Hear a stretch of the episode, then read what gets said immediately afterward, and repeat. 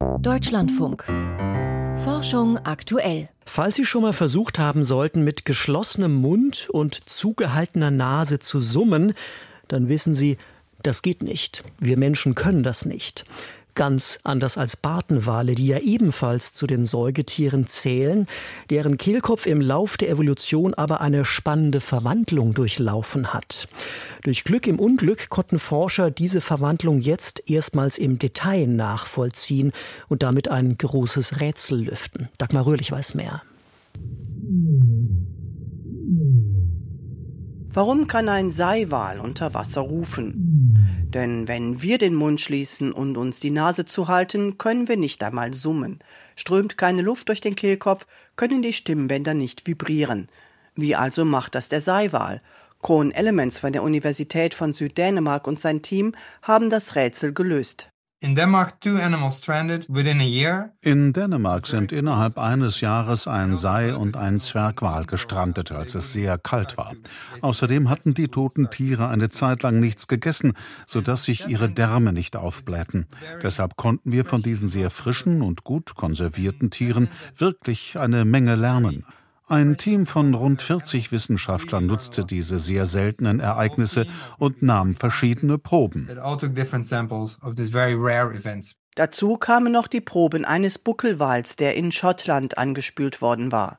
Das größte Glück hatten die Bioakustiker wie Kohn Elements, denn die Kehlköpfe der drei Wale waren perfekt erhalten.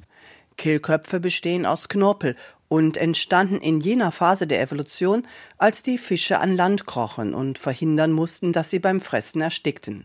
Sie trennen die Wege von Nahrung und Atemluft. Bei Säugetieren haben sie später noch Gewebefalten entwickelt. Die Stimmbänder. Strömt ausgeatmete Luft durch sich hindurch, entstehen Töne. If you look at the evolution of Wale haben sich vor 30, 40 Millionen Jahren aus Landsäugetieren entwickelt. Als sie ins Meer zurückkehrten, mussten sie ihre Kehlköpfe anpassen, damit kein Wasser in ihre Lungen eindringen konnte. Bei den Zahnwalen sehen wir, dass aus dem Kehlkopf eine Art Stopfen wurde. Bei den Bartenwalen jedoch gab es die Hypothese, dass sie ihren Kehlkopf immer noch zur Tonerzeugung nutzen. Um diese Hypothese zu prüfen, wurden die frischen Kehlköpfe der Bartenwale eingefroren und dann in CT-Scannern untersucht.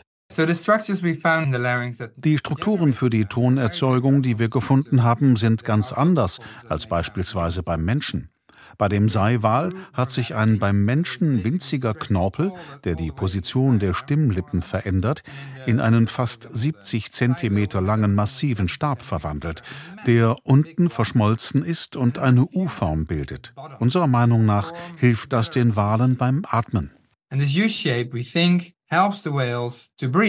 Denn wenn sie an die Oberfläche kommen, müssen sie sehr schnell große Luftmengen ausstoßen. Stimmlippen wären da im Weg. Also verloren die Bartenwale sie im Lauf der Evolution und damit die Fähigkeit, Töne zu erzeugen. Den Kehlkopfmodellen, die die Forscher anhand der CT-Daten bauten, entlockten sie deshalb zunächst auch keinen einzigen Ton, bis sie den künstlichen Kehlkopf umpositionierten. Wir haben herausgefunden, dass sie zur Tonerzeugung diese U-förmige, steife Knorpelstruktur gegen ein Fettkissen drücken, das im Kehlkopf sitzt. Sie drücken beide zusammen und dann beginnt dieses Kissen zu vibrieren. Dadurch entsteht ein Ton, den der Wal zur Kommunikation nutzt. Diese Art der Tonerzeugung ist bislang bei keinem anderen Tier gefunden worden und damit lassen sich tieffrequente Töne erzeugen. Doch die Buckelwale zumindest singen im hochfrequenten Bereich. Sie haben diesen Kehlkopf also noch einmal umgebaut. Das starre U wurde so modifiziert, dass es sich wieder bewegen kann, und darum herum entwickelte sich ein Gewebe, das Stimmlippen wieder sehr ähnlich sieht. Wird das in Schwingungen versetzt, entsteht der Gesang der Buckelwale. Dagmar Röhrlich über die Evolution des Kehlkopfes von Buckel- und Bartenwalen.